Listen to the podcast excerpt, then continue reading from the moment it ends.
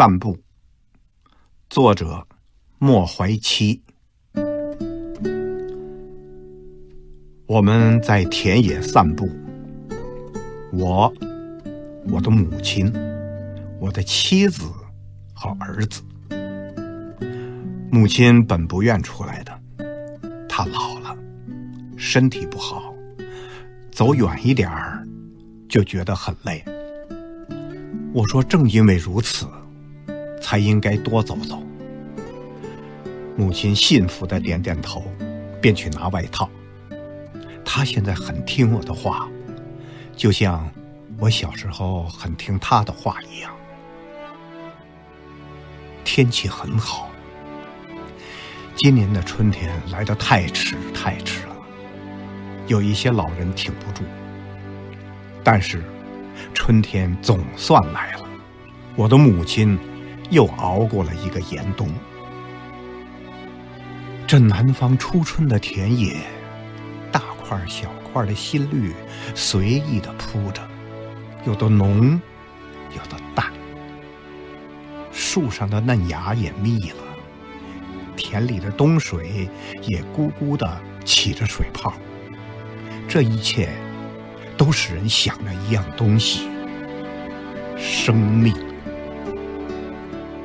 我和母亲走在前面，我的妻子和儿子走在后面。小家伙突然叫起来：“前面也是妈妈和儿子，后面也是妈妈和儿子。”我们都笑了。后来发生了分歧，母亲要走大路。大路平顺，我的儿子要走小路，小路有意思。不过，一切都取决于我。我的母亲老了，她早已习惯听从她强壮的儿子；我的儿子还小，他还习惯听从他高大的父亲。妻子呢，在外面，她总是听我的。一霎时。我感到了责任的重大。我想一个两全的办法，找不出。我想拆散一家人，分成两路，各得其所，终不愿意。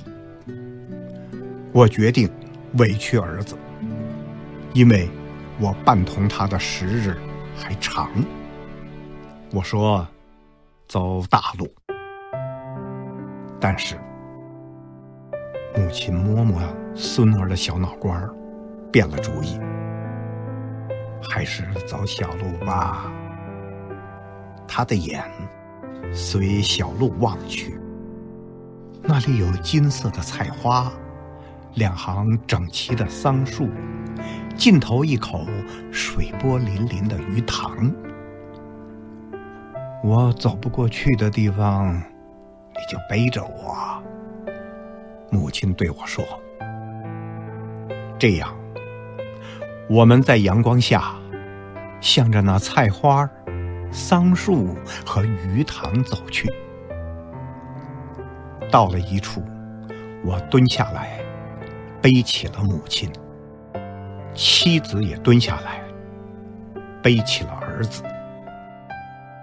我的母亲虽然高大。”然而很瘦，自然不算重。儿子虽然很胖，毕竟幼小，自然也轻。但我和妻子都是慢慢的、稳稳的，走得很仔细，好像我背上的同他背上的加起来，就是整个世界。